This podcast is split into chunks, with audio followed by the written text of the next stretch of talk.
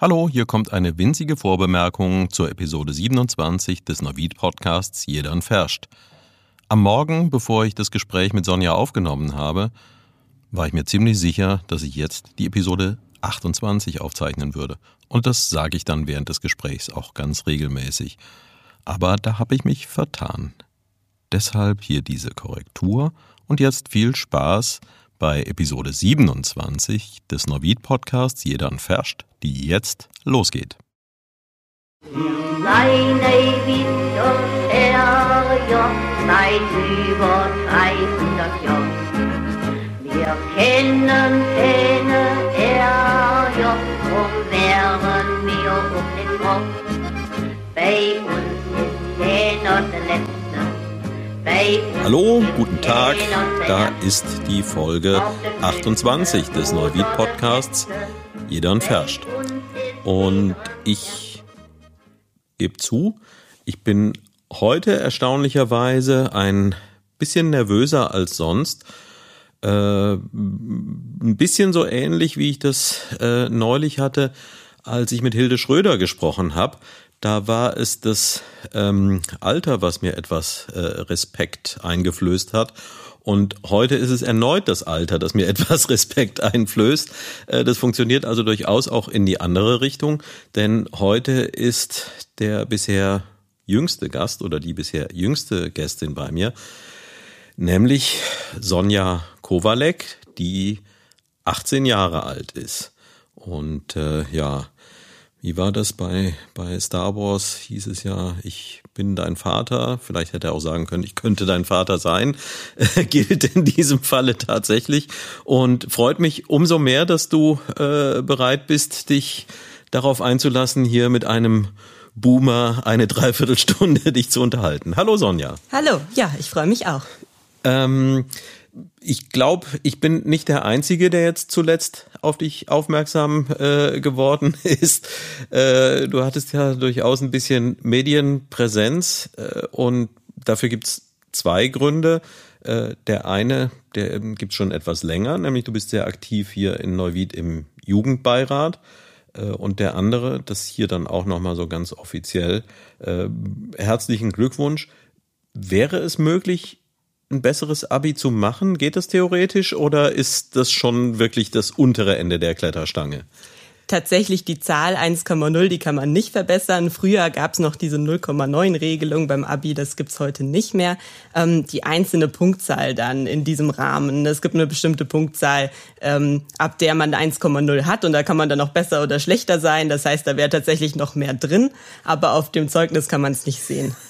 ah, okay. Also es ist, äh, äh, es wäre noch so, so ein ganz klein bisschen Spiel nach oben äh, theoretisch gewesen, ähm, aber das bewegt sich dann in dem Bereich, äh, wo es zumindest nicht mehr sichtbar ist. Ganz genau.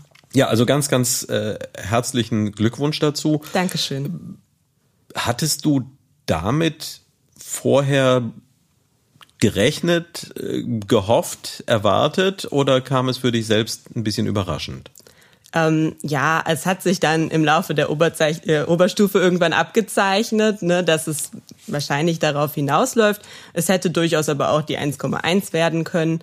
Ähm, es ist nicht so, dass ich das jetzt unbedingt angestrebt hatte. Also, ja. dass ich jetzt unbedingt ein Abitur von 1,0 machen wollte, einfach weil ich zum Beispiel Medizin studieren möchte. So ist es nicht. Also, das war nicht das Ziel eigentlich, sondern es hat sich mehr oder weniger einfach so ergeben. Und ich bin natürlich ähm, sehr stolz darauf, dass das jetzt auch äh, so geworden ist, ja. Und also ich, ich erinnere mich an, an meine Schulzeit. Ähm, also zum, zum Glück muss ich jetzt, was das anbelangt, nicht äh, komplett äh, nervös werden, weil äh, ja, also das, was bei mir dann am Ende auf dem Zeugnis stand, konnte sich durchaus auch sehen lassen, äh, wenn auch nicht ganz so äh, toll. Mm, aber das ist ja eine, eine Mischung aus, war zumindest mein Eindruck, ähm, aus Veranlagung, aus Begabung, aber auch äh, aus, aus Fleiß. Und zumindest der letztere war es, äh, der bei mir es verhindert hat, dass da noch was Besseres bei rausgekommen ist. Äh, wie stellt sich das für dich dar? War da sehr viel Energie und Fleiß mit bei oder war es mehr die Begabung und Veranlagung? Ähm, auch beides so ein bisschen, würde ich sagen. Also ich bin einfach wirklich vielseitig interessiert. Das heißt eigentlich, das meiste, was wir in der Schule gemacht haben, hat mich auch interessiert. Ich habe mich gerne damit beschäftigt und deswegen dann auch kein Problem damit gehabt, das zu lernen oder mir anzuschauen, auch zu Hause. Ähm, aber ich bin eben durchaus auch ein ehrgeiziger und fleißiger Mensch. Das heißt, ähm, ich möchte dann schon auch ähm, gute Leistungen erzielen und es macht mir auch Freude, dann äh, quasi für das Lernen dann eben die entsprechende Note zu erhalten. Trotzdem würde ich auch sagen, ich bin nicht der Typ, der zu viel macht. Also ich mache eigentlich immer so ein bisschen das nach dem Motto, ähm, ja, so viel wie nötig, aber so wenig wie möglich. Ne? Aber ich bin ganz gut darin, äh, abzuschätzen, wie viel dann nötig ist für das Ergebnis, was ich erzielen möchte. Hm, das hört sich nach einer ganz hervorragenden Strategie an. Und äh, mein Eindruck ist ja häufig oder hat sich inzwischen auch äh, gelegentlich bestätigt, äh, dass man nicht unbedingt äh, von den Leistungen in der Schule äh, darauf schließen kann, wie das weitere Leben so verlaufen wird. Ähm, aber da ist vielleicht äh, das, was du hier angedeutet hast, dieser Part zu sagen, ich nehme das ernst, aber ich nehme es eben auch nicht zu ernst. Ich glaube, das ist die, die richtige Haltung dafür, weil sonst ähm, läuft man Gefahr, sich da zu verrennen. Und wie geht's jetzt weiter? Also meine Erfahrung mit äh, jüngeren Menschen ist aktuell die, äh, dass wenn die Schule beendet ist, äh, dass da meistens erstmal alles Mögliche von den Leuten abfällt äh, und dass sie dann äh, außer dem Sofa erstmal herzlich wenig Interessen haben, äh, dass da also erstmal eine größere Pause eingelegt wird. Wie schaut es bei dir aus? Geht es auch in die Richtung oder gibt es schon Pläne, wie es jetzt weitergeht? Also erstmal teile ich das Gefühl, dass man nach der Schule erstmal das Bedürfnis hat, wirklich Pause zu machen und abzuschalten. Ähm, leider ist es ja in der aktuellen Situation mit der Corona-Pandemie auch schwierig, diese Zeit, diese Zwischenzeit nach dem Abi zu gestalten. Ich hätte gerne zum Beispiel einen Auslandsaufenthalt gemacht. Das ist im Moment total schwierig. Ähm, ich hatte auch vor, Praktika zu machen. Auch das ist ähm, nicht ganz so einfach, da einen Praktikumsplatz zu bekommen im Moment, weil ähm, wirklich viele einfach sagen, wir brauchen jetzt hier nicht noch eine zusätzliche Person im Moment oder es gibt gar nicht die Möglichkeit, eben ja, Praktika in der Form zu machen, wie es, wie es üblich ist. Deswegen versuche ich die Zeit einfach jetzt so gut zu nutzen, wie es geht, weil ich bin schon ein Mensch, der auch was zu tun haben muss. Ne? Ich bin nicht gerne den ganzen Tag zu Hause und mache gar nichts, sondern ich muss irgendwelche Aufgaben haben. Ich brauche das einfach irgendwie. Und ähm, deswegen bin ich froh, dass ich weiterhin auch im Jugendbeirat bin und mich da engagieren kann ähm, und nutze die Zeit im Moment jetzt auch dazu, ähm, eben zu überlegen, was ich später studieren möchte oder ja, was ich dieses Jahr studieren möchte. Ich möchte eigentlich im Winter gerne anfangen. Ja. Tja, nutze die Zeit, sagst du. Da warst du also äh, auf dem falschen Institut hier in der Stadt. Das steht ja ähm, über dem äh, Konkurrenzunternehmen in der Hermannstraße. Ja. Ähm, vielleicht hat jetzt jemand zugehört, äh, bei dem im Unternehmen die Situation äh, etwas anders ist äh, und wo ein Praktikum doch möglich ist. Hast du denn irgendwelche Vorstellungen, in welche Richtung es gehen sollte? Ja, auch ähm, hier bei der ja, Studienwahl oder auch bei der späteren Berufswahl stehe ich im Prinzip vor den Problemen, in Anführungsstrichen, dass ich wirklich viele Interessen habe, die auch in viele verschiedene Richtungen gehen. Wofür ich mich aber wirklich begeistern kann, das ist so der Bereich Literatur, Kunst, aber auch Medien, Film und Theater, auch Journalismus durchaus. Das heißt, ich könnte mir gut vorstellen, in die Richtung zu gehen und auch was in der Richtung zu studieren. Und ähm, da habe ich wirklich Freude dran. Ja, ja, ist sicherlich jetzt im Moment dafür eine ganz, ganz schwierige Zeit. Äh, aber ich habe hin und wieder den Eindruck, das Gefühl und auch die Hoffnung, ähm, dass wenn denn sich die Dinge wieder in eine andere Richtung bewegen, ähm, dass die Themenbereiche, die du jetzt gerade angesprochen hast, möglicherweise dann wieder etwas mehr Wertschätzung erfahren werden, einfach weil wir gemerkt haben, wie sehr uns das möglicherweise fehlt. Wobei, ja gut, Literatur fehlt uns nicht unbedingt, dafür ist ja mehr Zeit als sonst, aber äh, ja, ich glaube, der, der Austausch ist aktuell ein anderer. Man kommt äh, anders miteinander ins Gespräch, zum Teil auch intensiver. Und äh, tja, ich wäre jedenfalls froh, wenn der Berufsstand äh, des Journalisten zumindest etwas äh, mehr äh, Wohlwollen erfahren würde. Äh, hatten wir ja zuletzt hier auch ganz gut thematisiert. Mm, du bist schon ziemlich young, lange hier im Jugendbeirat aktiv. Wie, wie lange ungefähr? Äh, seit 2016. Ja, das heißt fünf fünf Jahre. Genau. Äh, und wenn ich dann zurückrechne, das bedeutet auch äh, 12, 13 Jahre warst du dann so ungefähr. Richtig, genau. Hm, wie findet man Zugang zu so einem Gremium oder vielleicht mal ganz anders, weil ich äh, ehrlich gesagt gar nicht ganz genau weiß, äh, was ist die Aufgabe des Jugendbeirats, wie setzt er sich zusammen und was tut er überhaupt? Was macht das inhaltlich aus? Kannst du das kurz erläutern? Gerne. Also der Jugendbeirat ist ein offizielles Gremium der Stadt Neuwied. Das heißt, so wie zum Beispiel auch der Seniorenbeirat oder auch viele andere Gremien gehört er offiziell zur Stadt dazu und äh, wird eigentlich alle zwei Jahre gewählt. Äh, und das passiert an den Neuwieder Schulen. Mhm. Denn die Voraussetzung ist, dass die Jugendbeiratsmitglieder zwischen 12 und 17 Jahre alt und in Neuwied wohnhaft sein müssen. Mhm. Und dann werden an den meisten Schulen zwei Leute, je nach Schulgröße vielleicht auch nur eine Person gewählt. Da können sich dann interessierte Schüler eben zur Wahl aufstellen und werden von allen anderen Schülern, die auch in Neuwied wohnen, ja, dann ausgewählt. Und so war das bei mir auch. Und ich also die, die Wahl findet erstmal schulintern statt oder, oder es werden aus den Schulen sozusagen Delegierte ausgewählt, die dann einen Pool bilden, aus dem dann alle Jugendlichen wählen? Nee, äh, die werden an den Schulen gewählt und dann hm. sind sie drin.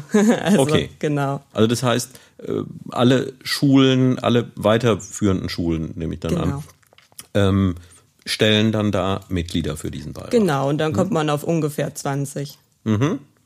Und das ist aber bezogen aufs Stadtgebiet. Äh, ja, richtig, genau, städtisch. Mhm. Wir wählen jetzt tatsächlich auch im Bendorf äh, an zwei Schulen, einfach weil da auch sehr viele in Neuwied wohnhafte Jugendliche zur Schule gehen. Ähm, mhm. Deswegen werden die jetzt auch mit reingenommen, einfach damit man wirklich abdeckt, dass alle Neuwieder Jugendlichen die Möglichkeit haben, im Jugendbeirat äh, mitzuwirken. So, und dann gibt es den und dann sind da 20 junge Leute im Alter von dann wahrscheinlich so 13 bis 20 oder genau. so grob. Und was machen die dann? Genau, die Aufgabe des Jugendbeirats ist es einfach, die ähm, Interessen der Jugendlichen in Neuwied zu vertreten. Mhm. Da gehören verschiedene Sachen dazu. Ähm, wir vertreten die Jugendlichen vor der Politik. Das heißt, wir sind auch als beratende Mitglieder in einigen Ausschüssen der Stadt Neuwied ähm, mit dabei, zum Beispiel im Kultur- und Marketingausschuss oder natürlich auch im Jugendhilfeausschuss. Ähm, und wir treffen uns auch mit Lokalpolitikern, stehen da eben im Austausch, um die Belange der Jugendlichen und die Wünsche der Jugendlichen in die Politik zu bringen. Mhm. Gleichzeitig gehört es aber eben auch dazu, dass wir uns für unsere Gruppe, für unsere Zielgruppe, zu der wir ja selber auch dazugehören, also die Jugendlichen, insofern einsetzen, dass wir zum Beispiel Events für Jugendliche organisieren. Das ist im Moment natürlich leider auch schwierig, aber vor der Corona-Zeit haben wir zum Beispiel mal einen Kinoabend gemacht und dann da eben auch Filme gezeigt, die vielleicht eben auch eine interessante Aussage haben, über die man gut diskutieren kann. Ähm, genau, und setzen uns eben für verschiedene jugendrelevante Themen ein, zum Beispiel für den Klimaschutz oder gegen Rassismus, um einfach ein paar Beispiele zu nennen. Ja. Wo du diese Beispiele nennst, das ähm, ist jetzt ja, klingt beinahe für mich so, so ein bisschen äh, klischeeartig, äh, dass diese Themen äh, bei der Jugend eine Präsenz haben ganz konkret an jemanden, der jugendlich ist und der äh, sicherlich auch ein Ohr an der Jugend hat. Ähm, ist das eine, eine mediale Darstellung oder ist es etwas, was äh, du bist ja sicherlich auch nicht ganz typisch oder jetzt keine Durchschnittsjugendliche, aber ähm, ist es dann dein Eindruck, äh, dass das tatsächlich die Themen sind, die junge Leute bewegen und die für Sie ganz wesentlich sind? Durchaus, ja. Also ich habe schon das Gefühl, auch in meinem persönlichen Umfeld, dass das Themen sind, die uns wichtig sind. Natürlich kann man nicht für alle Jugendlichen sprechen. Mhm. Ne? Es gibt auch immer noch viele Jugendliche, die auch sich über den Klimaschutz nicht so viele Gedanken machen. Und das gehört ja auch, muss man einfach sagen, zum Jugendlichsein auch so ein bisschen dazu, dass man mal auch so ein bisschen ähm, äh, manche Leute denken sehr viel über bestimmte Sachen nach und manche Leute, die, die leben einfach ihr Leben aus und das ist auch in Ordnung. Ähm, aber ich finde, ähm, ich merke immer mehr, dass es besonders Jugendliche gibt, die auf Themen wie Nachhaltigkeit und Klimaschutz achten und die auch darauf achten, um jetzt um das Thema, über das Thema Rassismus zu sprechen, auf ein gutes und freundliches und äh, wertschätzendes Miteinander. Und das nehme ich ähm, ganz stark wahr und das finde ich auch wirklich sehr, sehr gut und das macht ja auch Hoffnung für die Zukunft, wenn man merkt, dass gerade die jungen Leute ähm, so positive Einstellungen haben. Ich finde es insofern äh, besonders beachtenswert, weil ich in dem Moment, wo ich mit jemandem wie dir äh, spreche, natürlich auch die ganze Zeit äh, dabei bin, zurückzudenken äh, und auch an, an Trends oder Erlebnisse, äh, die es gab in der Zeit, ähm, als, als ich in diesem Alter war. Und äh, so rückblickend, natürlich auch nur eine Aufnahme aus einer Perspektive. Ähm, aber ich, ich habe so in Erinnerung, dass damals so ein, so ein bisschen ja, das war ein Zeitalter, wo man die Jugend sehr viel mit No Future assoziiert hat, äh, wo so ein bisschen Verzweiflung war, wo äh, bei, bei vielen das Gefühl war, das geht sowieso alles nicht mehr lange. Gut, das war auch noch die Zeit des Kalten Krieges, wo äh, gewisse Gefahren durchaus äh, real waren. Jetzt sind wir aber ja heute mit anderen Gefahren konfrontiert, die aber auch sehr real sind und die einen ja durchaus auch in so eine fatalistische Haltung bringen könnten, wo man sagt, naja, äh, wir können eh nicht viel machen und das, was gemacht wird, das ist ja ein Tropfen auf einen heißen Stein. Äh, also können wir jetzt auch noch Party machen, solange es noch geht. Äh, aber da ist deine Wahrnehmung schon die, dass die Haltung da eine andere ist, dass man eben nicht in so eine No-Future ähm, Perspektive reingerät, sondern dass man sagt, es gibt eine Menge Dinge, aber die müssen wir jetzt einfach mal anpacken und unsere Generation ist diejenige, die das tut. Ja, auf jeden Fall. Das Gefühl habe ich schon. Und ähm, ja, ich merke das eben auch bei vielen Leuten, die wirklich, äh, bei vielen Freunden von mir, die ähm, wirklich sich darüber Gedanken machen und dann eben auch die Einstellung da ist, ja, dann machen wir es halt besser, dann ähm, sorgen wir halt dafür, dass es wieder bergauf geht. Also man kann ja immer es zumindest versuchen. Ne? Also eine gewisse Hoffnung ist auf jeden Fall da und das finde ich auch gut. Und das ist auch aus meiner Sicht ähm, persönlich die richtige Einstellung, dass man positiv denkt und dann eben halt einfach anpackt, anstatt zu sagen, man kann jetzt nichts machen, mhm. dass man einfach handelt und eben die Sache selbst in die Hand nimmt und dann es wieder zum, zum Besseren wendet, wenn es geht. Und hast du den Eindruck, dass ähm, Dinge wie, wie so ein Jugendbeirat äh, da tatsächlich äh, ernsthaft handlungsfähig sind? Also mir ist jetzt gerade heute, ähm, habe ich einen Bericht in der heutigen Rheinzeitung gelesen, äh, wo es um ein neues Projekt in dem Zusammenhang geht. Und als ich den nur so überflogen habe, dann tauchten da Begrifflichkeiten auf. Also es geht um ein Jugendportal, das da gebildet werden soll. Und da sind zunächst Verantwortlichkeiten zu klären und es wird ein Ausschuss gebildet und äh, es, es wird äh, geguckt, wo das denn angesiedelt wird und es werden Dinge ausgeschrieben. Und wenn ich das alles so lese, dann ohne in die Details zu gehen, dann stehe ich am Ende da und denke, naja, bis das mal alles geregelt ist, äh, da werden wohl ein paar Jährchen ins Land gehen. Und äh, so ist die Welt ja tendenziell eigentlich nicht mehr. Also wenn ich sage, ich möchte gerne eine eigene Webseite haben, mh, mm, so firm bin ich nicht, aber ich würde mir ohne weiteres zutrauen, wenn jetzt jemand zu mir kommt äh, und wenn die Aufgabenstellung nicht allzu groß ist, ähm, wenn ich zumindest 20 Euro in der Tasche habe, dann kann das Ding in zwei Stunden am Laufen sein und grob das drauf haben. Ähm, wie ist da die Wahrnehmung gegenüber den etablierten Institutionen? kommt man damit klar oder äh, ist man da gerade als äh, junger Mensch, der ja auch das Recht auf Ungeduld hat, äh, manchmal verleitet zu sagen, Mensch, äh, werdet doch mal ein bisschen lockerer und, und macht einfach und äh, organisiert nicht so viel drumherum. Ja, also dazu kann ich sagen, je länger man ähm, sich da mit diesem Bereich Politik und auch Verwaltung beschäftigt, desto mehr Verständnis entwickelt man auch dafür und desto besser versteht man auch, wie die Prozesse da laufen.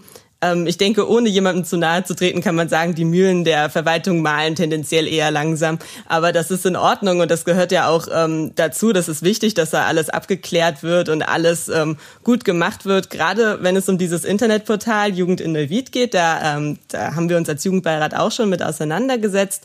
Wir waren auch von Anfang an in die Planung involviert und sind auch in einer Arbeitsgruppe dabei gewesen, die eben Ideen für dieses Portal gesammelt hat. Das heißt, wir werden da auch als Jugendliche Beteiligte sofort von Anfang an mit einbezogen, was ich auch ganz, ganz wichtig finde und wertschätze. Und ähm, wenn dann auf dieser Basis der Ideensammlung und so dann wirklich ein gutes Portal mit viel Mühe erschaffen wird, dann ist mir das auch lieber, als wenn dann in zwei Stunden eine Website hochgezogen wird, die vielleicht nicht ganz so gut äh, funktioniert. Deswegen, ähm, äh, ich denke schon, dass das äh, alles ähm, doch relativ gut läuft und wir haben da auch dann Verständnis für, wenn es manchmal ein bisschen länger dauert. Trotzdem sind wir als Jugendliche natürlich auch immer hinterher und bringen uns ins Gedächtnis mit unseren Wünschen und Forderungen und ähm, versuchen das dann voranzutreiben, was uns wichtig ist. Und ähm, genau, da ist man manchmal vielleicht ein bisschen auch, fordert man zu schnell oder zu viel, aber das gehört auch dazu, finde ich. Das ist das Recht der Jugendlichen durchaus auch, ähm, dann äh, mal ein bisschen Druck zu machen. Ich denke, es es hat beides seine Berechtigung. Also einerseits, wie du sagst, dieses ähm, Verständnis dafür, dass in so einem Zusammenhang Dinge natürlich schon sorgfältig abzuklären sind, weil ja, man kann ja auch schnell mal ein Kind mit dem Bade ausschütten, äh, was sicherlich auch niemand sich wünscht. Aber andererseits besteht natürlich schon die Gefahr, äh, dass wenn man erstmal alle Eventualitäten im Vorfeld abgeklärt haben möchte, äh, ja, dass man dann mit dem Resultat an den Start geht, wenn es eigentlich schon gar nicht mehr gebraucht würde, weil die Welt sich schon wieder verändert hat und man inzwischen vielleicht was ganz anderes brauchen würde. Aber was für mich jetzt hier durchklang, war, ähm, dass dein Eindruck ist, dass dieses Gremium durchaus ernst genommen wird. Also dass das nicht eine Feigenblattfunktion hat, so ja, wir müssen auch was für die Jugendlichen tun, dann äh, geben wir denen halt hier mal so einen Beirat und dann halten die auch die Füße still, äh, sondern das, was ihr da euch wünscht und fordert, das wird schon wahrgenommen, angenommen und auch umgesetzt. Auf jeden Fall, ja. Also ich fühle mich schon in, in der Funktion als Jugendbeiratsvorsitzende und auch uns als Jugendbeirat ernst genommen. Man begegnet uns eigentlich immer auf Augenhöhe und es ist eine gute Zusammenarbeit mit der Verwaltung, ähm, aber eben auch mit den Politikern. Was aber eben auch daran liegt, meiner Meinung nach, dass wir uns das auch erarbeitet haben als mhm. Jugendbeirat. Also dadurch, dass jetzt vergangene Jugendbeiräte zum Beispiel wirklich langjährig für dieses Jugendzentrum, in dem wir hier gerade sitzen, äh, gekämpft haben, ähm, hat sich durchaus auch irgendwie gezeigt, die Jugendlichen, die die wollen wirklich was und die können auch was bewegen und die ähm, die müssen wir ernst nehmen jetzt eben aus Erwachsenenperspektive, sage ich mal. Und äh, auch wir haben das jetzt als aktueller Jugendbeirat versucht äh, fortzuführen und eben durch unsere ähm, Events und Aktionen wirklich zu zeigen, äh, wir als Jugendliche, wir sollten auch ernst genommen werden, weil wir haben gute Ideen und ähm, stellen gute Projekte auf die Beine. Und deswegen denke ich, haben wir uns das durchaus auch ein bisschen selbst erarbeitet, dass man uns da so auf Augenhöhe begegnet. Mhm. Ja, und das, äh, ich habe es eingangs äh, nicht erwähnt, schön, dass du es jetzt gerade gesagt hast. Äh, tatsächlich, äh, das war für mich hier auch eine äh, ne, sehr, ein sehr positives Erlebnis, äh, denn als wir uns zusammen telefoniert haben und darüber gesprochen haben, äh, dass dieses Gespräch stattfinden kann, da habe ich dich dann auch gefragt, was denn ein passender Ort dafür sein könnte. Und dann hast du den Vorschlag gemacht, äh, das Jugendzentrum Big House wäre da sehr passend, weil hier normalerweise der Jugendbeirat eben auch tagt, wenn er denn tagen darf. Und äh, ich fand es dann total toll. Es hat einen Anruf äh, gekostet äh, und da war sofort eine Offenheit und eine Bereitschaft. Also das, was ich vorhin so ein bisschen angeprangert habe, war in dem Fall überhaupt nicht. Es war einfach, ja, wann wollt ihr denn? Dann äh, stimmt mal den Termin ab äh, und klar könnt ihr machen, das passt ja wunderbar. Also das war sehr äh, unkompliziert und auch das, ich habe ja in den vorigen Episoden tauchte mehrfach so die Thematik auf, äh, ja, dass es in Neuwied anscheinend eine Tendenz dazu gibt, äh, zur, zur Selbstzerfleischung oder dazu, äh, das Positive nicht so wahrzunehmen. Und äh, da hatten wir verschiedene Themen, wo gesprochen wurde. Diese Stadt hat eine Menge Dinge, die für eine Stadt dieser Größenordnung nicht selbstverständlich sind und eben auch sehr positive und schöne Dinge. Und in dieser Reihe haben wir das Jugendzentrum bisher, ja, äh, okay, Boomer, ähm, bisher noch gar nicht äh, aufgegriffen.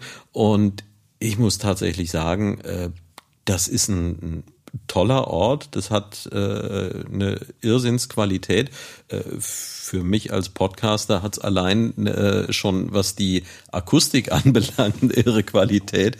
Äh, also daran merkt man schon, weil das ist etwas, was häufig versäumt wird, ähm, dass hier ja nicht nur irgendwie so ein bisschen was gebastelt wurde, sondern dass hier was richtig Gutes auf die Beine gestellt wurde. Und ja, da kann man im Moment müssen wir leider traurig sein, dass es nicht in dem Maße genutzt werden kann äh, wie geplant, aber das wird sich ja hoffentlich absehbarer Zeit wieder ändern. Wie, wie ist das absehbar? Was ist das für ein Gefühl? Also ich selbst denke ja auch überhaupt nicht wirklich über äh, Termine zur Impfung nach. Äh, erstaunlicherweise in meinem näheren Umfeld haben sich inzwischen doch schon äh, einige Türen aufgetan, von denen ich das gar nicht geahnt hatte. Aber ja, ich, ich rechne frühestens im späten Sommer damit, dass äh, die Liste mal bis zu, bis zu mir vorgedrungen ist. Wie fühlt man sich da jetzt als ganz junger Mensch, wo man ja auf dieser Liste so ganz weit hinten sitzt. Was ist das für ein, für ein Empfinden? Ja, das ist ganz schwierig zu sagen. Ähm, ja, übers Impfen denke ich persönlich jetzt auch natürlich noch gar nicht nach, weil ich denke, ähm, da bin ich zu ziemlich die letzte vom Gefühl her, die dann mhm. geimpft wird. Ne? Ähm, und ich mache mir jetzt auch um mich ganz persönlich nicht so viele Sorgen irgendwie, weil ich denke, ich bin jung, ich bin fit. Das ist irgendwie eher so dieses Gesamtgefühl. Man macht sich Sorgen um, um andere Leute, um, um Angehörige und Leute, die einem nahestehen. Äh, oder über die Gesamtsituation ist einfach beängstigend. Ähm, man hat natürlich auch jetzt nach, ich sag mal, gut einem Jahr auch das Bedürfnis, endlich mal wieder viele Leute auf einmal zu sehen und zu treffen und äh, sich zu unterhalten einfach. Also ich finde, besonders der soziale Aspekt ist halt der, der wirklich stark leidet und wo man sich dann auch ähm, ja, gerade im Bereich der Jugendlichen auch ein bisschen Sorgen macht, weil ich finde, das ist so eine wichtige Entwicklungsphase, das Jugendlichsein, das mhm. Kontakte haben zu anderen Leuten und dass das jetzt so dadurch gestört wird, dann ja, macht man sich schon ein bisschen Sorgen auch um die psychische Gesundheit so dieser Generation, wenn man quasi gezwungen ist, alleine in seinen vier Wänden irgendwie zu bleiben. Das ähm, sehe ich besonders kritisch.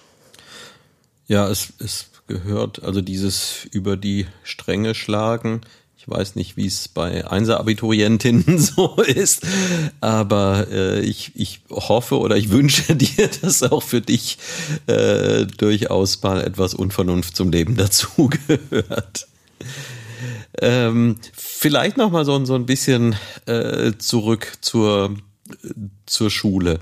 Äh, bisher höre ich von dir ja fast durchgängig äh, sehr sehr Positives, also auch positive Bewertungen von Dingen, wo ich etwas damit gerechnet hätte, äh, von einem jungen Menschen da auch äh, mehr Kritik zu hören.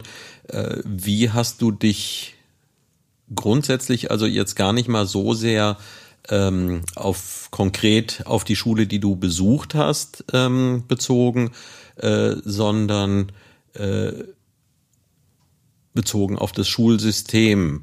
Wie wohl fühlst du dich damit? Für wie zeitgemäß hältst du das? Äh, vielleicht auch nochmal im Zusammenhang jetzt äh, Anpassungen an Corona-Zeit, Umsetzung von Online-Schulmaßnahmen und so. Äh, ist, ist die Schule so, wie du sie dir wünschst? Oder wäre es fällig, äh, da mal einen großen Schnitt zu ziehen und eine ganz andere Aufstellung herzustellen? Ja, das ist eine sehr umfassende Frage. Ähm, ich würde erstmal sagen, ähm, mit dem Schulsystem, so wie ich es wahrgenommen habe, ähm, so wie ich jetzt Schülerin war, war ich äh, grundsätzlich zufrieden. aber sicher gibt es viele Punkte, die auch verbessert werden könnten und können und sollten. Gerade der Bereich Digitalisierung, die Ausstattung der Schulen, ähm, wenn ich da an zum Beispiel sehr, sehr alte Fernsehgeräte und Overhead-Projektoren denke, ähm, das kann man sicherlich verbessern, aber auch hier ähm, weiß ich natürlich, dass ähm, wir als Schüler nicht die einzigen sind, die das, dieses Problem kennen und sehen, dass es auch schwierig ist, das zum Teil dann so umfassend zu verbessern.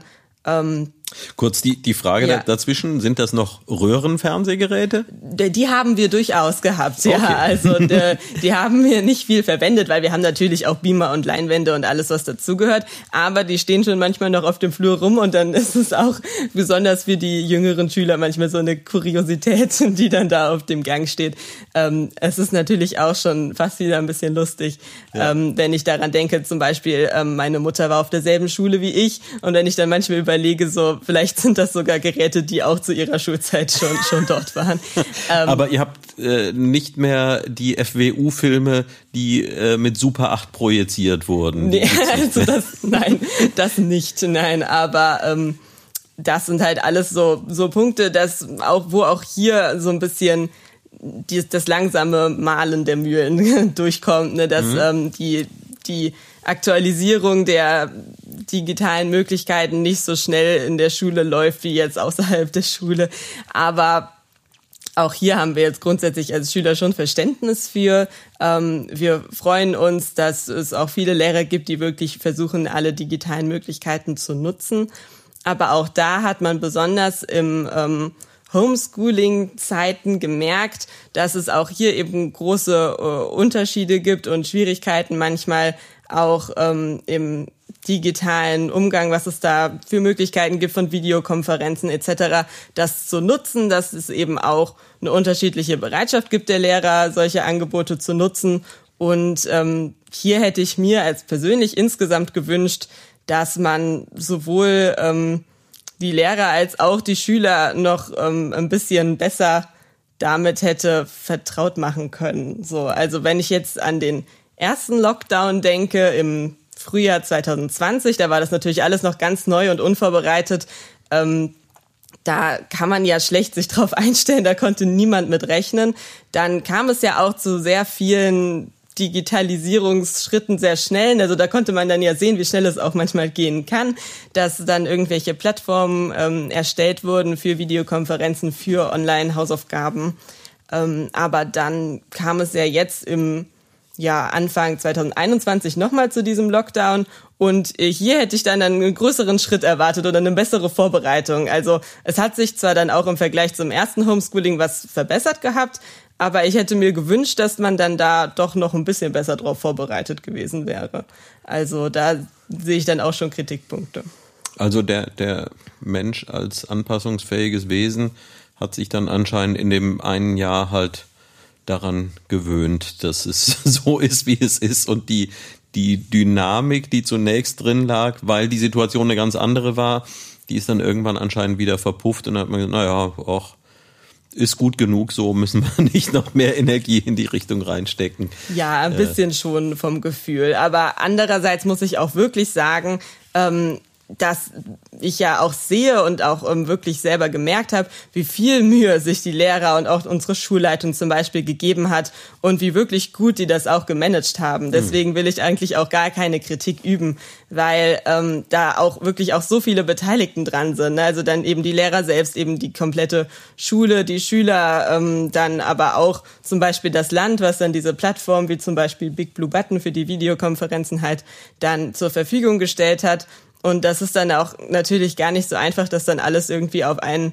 einen Nenner zu bringen. Deswegen muss ich sagen, ähm, kann man da auch jetzt nicht, nicht so viel Kritik üben, finde ich, weil ähm, auch alle damit ja irgendwie davon überrascht und damit auch irgendwie erstmal kann man sagen, überfordert waren mit dieser Situation. Und das ist ja auch völlig verständlich. Das waren wir ja alle. Und einen Schritt zurück, äh, nochmal diese, diese Generalfrage, die ich da vorhin gestellt habe.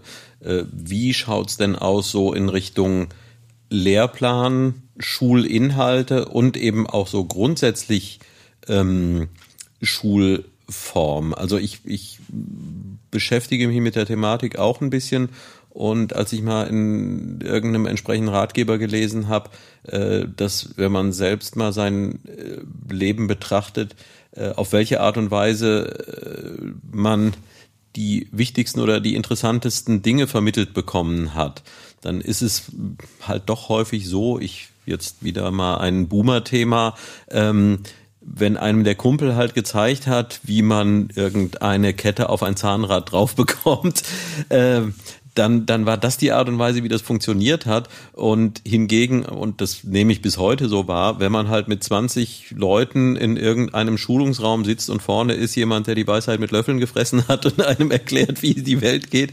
Äh, also zum einen ist äh, man schnell verleitet, da dann abzuschalten äh, und zum anderen ist es halt auch ja häufig sehr weit vom, vom Leben entfernt. Und also von, von daher nochmal diese Frage, wie ist es mit der Struktur der Schule.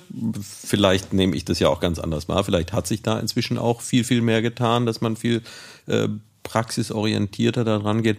Aber wie schaut es auch mit dem Lehrplan aus? Sind da die Dinge, die du für relevant und für interessant hältst? Äh, oder wäre da vielleicht auch mal es an der Zeit, andere Themen in den Mittelpunkt zu stellen?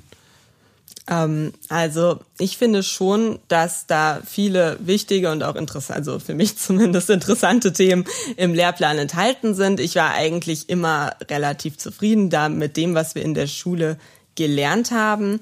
Natürlich gibt es immer diese Diskussion ähm, von ähm, zum Beispiel sollte man nicht auch in der Schule lernen, wie man zum Beispiel eine Steuererklärung macht. Ne? Das ist eben dieser Punkt, äh, dass man, da muss man aber, finde ich, auch überlegen, was gehört jetzt wirklich in die Schule rein und was sind vielleicht eben Skills, die man einfach außerhalb der Schule sich aneignet, das, wo das einfach so dazugehört, weil die Schule kann einem ja auch nicht alles beibringen. Wenn ich jetzt so weit denke, dann kommt irgendwie noch Kochen und Bügeln hinzu und dann mhm. irgendwie noch lauter andere Sachen und so viel kann man in der Schule ja auch gar nicht machen. Deswegen finde ich grundsätzlich das Konzept von Schule, so wie es im Moment ist, eigentlich gut. Äh, auch hier muss man sagen, ist es natürlich unglaublich lehrerabhängig, wie jetzt zum Beispiel ein konkretes Fach unterrichtet wird und ob ich jetzt ähm, wirklich da auch was mitnehme oder nicht. Also es hängt noch nicht mal so vom Fach ab, sondern eben auch von der Lehrkraft, muss man einfach ganz offen sagen. Da gibt es auch Unterschiede. Ähm, aber grundsätzlich ähm, finde ich eigentlich unser System, wie es hier ist, gut. Auch, dass man zum Beispiel in der Oberstufe dann ja selber persönliche Schwerpunkte legen kann mit seinen Leistungskursen, dass man auch tatsächlich Fächer, die eher ungeliebt sind, dann abwählen kann. Ne? Das ist ja auch durchaus etwas, was einem dann auch nochmal mehr Motivation gibt für die Oberstufe, wenn man sagt, so gut, da muss ich jetzt aber auf jeden Fall nicht mehr hin. Das, äh, deswegen, ähm, ich denke eigentlich, dass es schon in Ordnung ist, obwohl ich muss auch sagen, ich weiß natürlich nicht, wie jetzt das Schulsystem woanders ist. Ich war ja bis jetzt nur auf meiner eigenen Schule. Ja. Es ist so ein bisschen schwierig, das so zu vergleichen. Es gibt ja zum Beispiel auch diese Frage mit Zentralabitur, ja oder nein. Das haben wir ja jetzt hier äh, nicht. Und damit war ich auch ganz zufrieden, weil man dann ja eben genau die Lehrkraft kennt, die diese Abiturarbeit geschrieben hat und ähm, dass man auch mit der persönlich dann eben vorher Fragen stellen kann und ähm, eben ähm, so einen direkten Kontakt zum Autoren hat der Arbeit, sage ich mal. Aber es gibt sicherlich auch Vorteile, zum Beispiel vom Zentralabitur. Ähm, ja, das ist gar nicht so einfach zu beurteilen, finde ich. Ja. Äh, wo du es vorhin angedeutet hast, äh, da habe ich es auch in deinen Augen so ein bisschen blitzen sehen. Äh, das sah so aus, als hätte es irgendein Fach gegeben, wo du richtig froh warst, es hinter dir zu lassen. Magst du verraten, was das war? Ja, also ich muss ehrlich sagen, ähm, was mir immer am wenigsten gut gelegen hat und was mir auch am wenigsten Freude gemacht hat, war Physik. Okay. Und das ist einfach nicht so richtig mein Thema gewesen. Ähm, obwohl es natürlich, das muss ich auch sagen, grundsätzlich ist es natürlich interessant. Da gibt es auch super viele interessante Sachen. Zur Physik gehört ja zum Beispiel durchaus auch die Astronomie dazu. Ne? Das mhm. ist jetzt was, womit ich mich persönlich wieder gerne beschäftige, was im Schulunterricht aber nicht nicht so gerne angesprochen wird. Ähm, aber das war wirklich das Thema, wo ich auch gesagt habe, da sind auch meine Noten am schlechtesten und das ist einfach nicht das, ähm, womit ich mich jetzt noch unbedingt in der Schule länger beschäftigen muss. Ne, das ist ja auch manchmal der Unterschied, wenn man sich mit einem Thema in der Freizeit beschäftigt, dann kann das ganz anders sein, wenn man eigene Schwerpunkte legen kann. Ne? Und in ja. der Schule, da werden die Schwerpunkte ja vorher vom, vom Lehrer gelegt und da ist es dann manchmal gar nicht, äh, gar nicht mehr so interessant. Das ist ein Gedanke, der mir in letzter Zeit häufiger kommt, weil das habe ich so nicht in Erinnerung und ich denke, es wäre sehr sinnvoll, dass man äh, als, als Lehrender, äh, bevor man anfängt, die Inhalte zu vermitteln, dass man einmal in aller Deutlichkeit klar macht, warum denn das interessant sein kann, mit dem man sich da gerade beschäftigt, weil für mich gab es halt so, so ein paar Dinge, wo, ach komm, hier die die ollen Römer, die sind ja alle seit tausenden von Jahren tot und warum soll mich das interessieren? Und, und ja, heute, wo ich eine andere Perspektive habe, ja, hm, doch, da lassen sich eine Menge Lehren draus ziehen und wenn man äh, wenn man die Parallelen zieht und wenn man die Entwicklungen beobachtet, dann ist es schon hochspannend. Nur, ja, mir hat halt damals, zumindest zu Beginn des Geschichtsunterrichts, halt niemand vermittelt, warum das jetzt hochspannend sein könnte. Und das finde ich auch ein Punkt, der sehr wichtig ist, ne, dass man vorher klar macht, warum ist das jetzt eigentlich interessant. Weil das nehme ich auch bei vielen Mitschülern oder habe ich bei vielen Mitschülern zum Beispiel wahrgenommen, dass sie eben lernen und sich die Inhalte aneignen, so um des Lernens und um der Note willen oder für den Lehrer, sagt ja. man ja, und eigentlich nicht für den Inhalt, um den es ja eigentlich gehen sollte. Ne? Das finde ich auch sehr wichtig, dass man das irgendwie deutlich macht und vielleicht auch als Schüler sich bewusst macht, ne? wenn man sich das anguckt, dass man denkt, äh, vielleicht kann ich da wirklich was draus mitnehmen mhm. und vielleicht kann ich das wirklich doch noch mal gebrauchen. Ja. Äh, eine völlig andere Frage, äh, denn es ist ja schließlich immerhin der äh, Neuwied-Podcast. Wie ist deine persönliche Beziehung jetzt mal abgesehen von ähm, den Dingen, die du hier in Richtung Jugendbeirat angesprochen hast? So das Grundsätzliche. Fühlst du dich wohl hier? Äh, bist du froh, dass du jetzt weg kannst? Willst du so weit weg wie möglich? Willst du lieber in der Nähe bleiben, um äh, die weiterhin äh, verfügbar zu haben? Wie, wie ist da dein Draht nach Neuwied? Also ich muss sagen, dass ich eigentlich schon eine sehr enge Beziehung zu Neuwied habe. Also ich bin hier geboren und aufgewachsen, ich wohne mein ganzes Leben hier und ich mag die Stadt. Ja, mhm. also ich ähm, ich mag die ähm, einfach die die Häuser, ich mag den Deich, ich mag aber auch die Menschen. Ja, mhm. und äh, ich bin auch wirklich tief verankert hier insofern, als dass ich äh, mit, mit vielen Menschen in verschiedenen Bereichen Kontakt habe. Ich engagiere mich auch äh, zum Beispiel eben in der Kirchengemeinde ähm, oder eben habe auch immer noch Kontakt äh, zu eben allen Mitschülern, die hier wohnen und so. Und das ist halt dieser Punkt, deswegen möchte ich auch nicht so weit weg. Also ich ähm, habe eigentlich vor, in ähm, Köln zu studieren, weil ich gerne in eine große Stadt mal möchte, ne, mhm. wo auch was los ist, aber trotzdem auch irgendwo hin, wo ich noch eine schnelle Anbindung an meine Heimat habe, weil ich ähm, wirklich mich hier wohlfühle und auch die Kontakte, die ich hier habe in Neuwied, auf jeden Fall aufrechterhalten möchte und ähm, weiterhin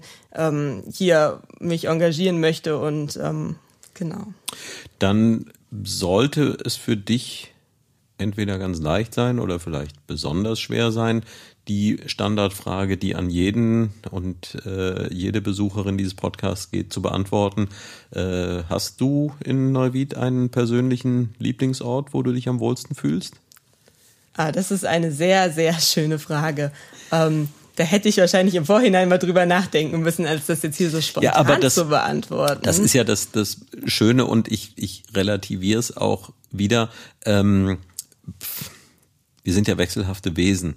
Äh, und du musst diese Frage jetzt nur für jetzt und für diesen Moment beantworten. Ist ja. nicht ganz so gewichtig. Es gibt dafür auch keine äh, Punktzahl. Also du musst keine Angst haben, dass du dir den Schnitt versaust, sondern einfach spontan raus, wenn du jetzt äh, nicht hier, vielleicht ist ja auch das der angenehmste Ort im Podcast, bei jeder Fersch zu sitzen, aber äh, wenn du jetzt nicht hier sein, gewählt hättest, hier sein zu dürfen, äh, wo würdest du dich denn jetzt hinwünschen, wenn du könntest an diesem sonnigen Aprilmorgen. Das ist schön, dass du gerade von der Sonne sprichst, weil ich jetzt einen weniger sonnigen Platz im, im Kopf hatte. Also ja. es gibt sehr viele äh, Orte hier in der Wied, die mir wirklich gut gefallen. Auch in der Umgebung, äh, in der Natur, aber eben auch zum Beispiel der Deich. Genauso natürlich auch hier das Big House. Aber der allererste Ort, der mir jetzt in den Kopf gekommen ist, tatsächlich wäre der große Kinosaal vom Metropol Kino. Mhm. Weil ich nämlich wirklich ein großer Filmfan bin. Ich gehe sehr, sehr gerne ins Kino. Und äh, das ist auch was, was mir jetzt wirklich schon lange fehlt, weil man ja lange äh, eben nicht mehr ins Kino gehen kann. Und ich wirklich eine Riesenfreude daran habe, an diesem Gefühl, dass man mit lauter Leuten, die man gar nicht kennt, eben in diesem großen dunklen Saal sitzt, dann fängt der Film an. Und wenn man dann danach, wenn es draußen plötzlich dunkel ist, wieder rausgeht, dann hat man so ein ganz surreales Gefühl äh, von dem Kinobesuch. Das, das gefällt mir gut, das mag ich einfach gerne. Und äh, deswegen wäre das tatsächlich der erste Ort, der mir jetzt eingefallen ist, ja das Kino. Na, ich hoffe, dass äh, Sabine Weiler, die Betreiberin des Metropolkinos, äh, auch zuhört und dass ihr jetzt ein kleiner Schauer über den Rücken, Rücken gegangen ist. Äh, was mir dabei jetzt noch äh, auffällt, ist eine Beobachtung. Und nochmal, äh, okay, Boomer ähm, als ich in deinem Alter war oder unterhalb deines Alters, da gab es hier eine Institution. Äh, heute läuft die weiter unter dem Begriff Minsky. Äh, damals war es noch ähm, der der Donnerstag-Film war, glaube ich, die offizielle Bezeichnung, im, im Wechsel als äh, Jugendkino und als Freunde der Filmkunst äh, bekannt. Und äh, da war seinerzeit noch der Saal der Scala regelmäßig im Wesentlichen von Schülern und Jugendlichen besetzt. Hin und wieder hat sich dann auch ein kulturbeflissenerer äh, äh, Mensch äh, höheren Alters dazwischen gewagt, aber im Großen und Ganzen äh, war der Saal halt voll von Schülern, kann man so sagen. Und ähm, als ich kürzlich äh, gesprochen habe mit denjenigen, die jetzt dafür sorgen, dass diese Veranstaltung weitergeführt wird, wenn es denn mal wieder geht. Äh, und da sind die Preise inzwischen gestaffelt. Also Erwachsene zahlen mehr als Jugendliche und dadurch äh, gibt es so eine Art von Auswertungsmöglichkeit. Äh, und sie begreifen es nicht, aber sie sagen, Jugendliche kommen so gut wie gar nicht mehr dorthin. Äh, verrückt, dass sich das so gewandelt hat, aber schön zu sehen, dass es auch davon noch Ausnahmen gibt. Äh, ist das übergriffig, wenn ich dich jetzt nach einem persönlichen Lieblingsfilm frage? Lieblingsfilm. Ähm, ja, da würde ich direkt als allererstes sagen, wahrscheinlich äh, Auf der Flucht mit Harrison Ford von 1993. Oha ja, das, äh, ich denke, das wäre das Erste, was mir in den Kopf kommt. Aber es gibt sehr, sehr viele Filme, die mir wirklich gut gefallen und die auch in ganz andere Richtungen gehen. Das ist ja jetzt hier so wirklich Action. Ähm, aber ähm, das ist tatsächlich, würde ich sagen, mein Lieblingsfilm, ja. Ja. Die 45 Minuten sind rum und ich fühle mich wieder mal so, dass ich das Gefühl habe, äh, wir haben ja gerade erst angefangen und ich könnte mindestens noch mal so lange mit dir sprechen. Nochmal die Erinnerung, das was da vorhin gesagt wurde, Praktikumsplatz, was wäre dein Traum? Also wenn jetzt, äh, was wäre toll, wenn äh, über mich, also man kann einfach, es gibt ja Kontaktmöglichkeiten im Zusammenhang mit dem Podcast und ich glaube, Sonja zu finden ist jetzt auch nicht ganz so schwierig, im Zweifelsfall über den Jugendbeirat. Äh, aber was wäre so eine, so eine Sache, die dir so richtig vorschweben würde, wo du yeah schreien würdest, wenn äh, jemand auf dich zukäme? Das ist gar nicht so einfach. Es ist auch nicht so, dass ich kein Praktikum hätte. Also ich habe mhm. tatsächlich auch noch einen Praktikumsplatz für den Sommer. Ähm, ja, also eben alles im Bereich ähm, Medien, gerne auch was, wo man irgendwie redaktionell tätig ist, wo man was schreibt. Da habe ich auch schon ein bisschen Erfahrung gesammelt und ähm, genau, also das ist äh, der Bereich, der mich interessiert und da bin ich auch ganz motiviert, Ja. ähm, was zu machen. Na, ich, ich wünsche dir ein, ein gutes Händchen äh, dabei bei dem weiteren Lebensweg und ich äh, wünsche dir auch, dass dir das Glück diesbezüglich äh, hold bleibt, denn wie vorhin schon mal gesagt, es ist halt so, so gute schulische Leistungen sind kein automatischer Garant dafür, dass es auch entsprechend weitergeht. Äh, aber mein Eindruck ist, die Voraussetzungen dürften ganz gut sein. Äh, und vor allen Dingen ist es schön zu sehen, äh, die, die Neigung ist ja auch schnell da, dass man das Gefühl hat, naja, also jemand, der so gut in der Schule ist, äh, der kann ja sonst im Leben nicht allzu viel taugen. Den Eindruck habe ich hier nicht. Du wirkst wie jemand, der mit beiden Beinen im Leben steht und von daher, äh, ja, wie soll ich sagen, äh, wieder, wieder noch einmal etwas, äh, wo man sagen kann, guck mal, was wir hier alles Tolles in Neuwied haben. Äh, Das war sie dann auch schon beinahe, die Episode 28 des Neuwied Podcasts Jedern Ferscht. Ich bin ziemlich zuversichtlich, dass äh, Peter Dümmler von Merlin Sound, der dafür zuständig ist, äh, das Ganze nachher äh, was die Tonqualität äh, anbelangt, auf die beste Stufe zu bringen, dass der diesmal wenig Mühe sich machen muss, denn wie schon gesagt, die akustischen Voraussetzungen hier im Big House, die sind ganz hervorragend. Und ja, im Moment lohnt es nicht allzu viel Werbung dafür zu machen, äh, aber ich denke, alle Jugendlichen äh, sollten sich durchaus das Angebot äh, hier mal vor Augen führen. Und jetzt ist es dann das letzte Mal, äh, dass ich damit kokettiere. Äh, ich hatte bisher einmal die Gelegenheit, hier an einem Konzertabend teilzuhaben äh, und ich dürfte da schon mit der Älteste gewesen sein, habe mich aber überhaupt nicht fehl am Platze gefühlt. Also wenn man die Veranstaltung entsprechend auswählt, darf sich hier, glaube ich, auch so ziemlich jeder hintrauen. Auf jeden Fall. Sonja, vielen, vielen Dank, dass du dir die Zeit genommen hast. Ich drück die Daumen für einen weiterhin sehr erfolgreichen Lebensweg. Äh, Wie schaut's jetzt hier mit dem Jugendbeirat aus? Äh, Bleibst du dem erhalten oder ist deine Karriere dort jetzt damit auch beendet? Ähm, der Jugendbeirat wird voraussichtlich diesen Herbst neu gewählt. Und äh, dann kann ich auch nicht mehr gewählt werden, einfach dadurch, dass ich jetzt auch schon zu alt bin, ähm, weil man muss ja äh, höchstens 17 sein und ich bin ja jetzt auch schon 18. Das heißt, dann ähm, kann ich nicht nochmal gewählt werden. Ähm, Genau, werde aber auf jeden Fall auch die der ersten Zeit noch mit dem neuen Jugendbeirat ein bisschen schauen, was die so machen und da äh, ein bisschen den Kontakt auf jeden Fall erhalten und wie gesagt auch zu vielen anderen ähm, Leuten und Gruppen, äh, mit denen ich hier in Neuwied verbunden bin. Deswegen ähm, genau wird man mich bestimmt noch mal irgendwo sehen. Okay. Vielen Dank fürs Zuhören. Das war Episode 28 des Neuwied Podcasts Jeder ein Ferscht. Und tschö, Sirte Klaasens Reiner. Wir kennen keine Ärger, drum wären wir um den Kopf. Bei uns ist keiner der Letzte, bei uns gibt keiner der Erste. Ob der Dünnste oder der Fetzte, bei uns ist jeder der Erste.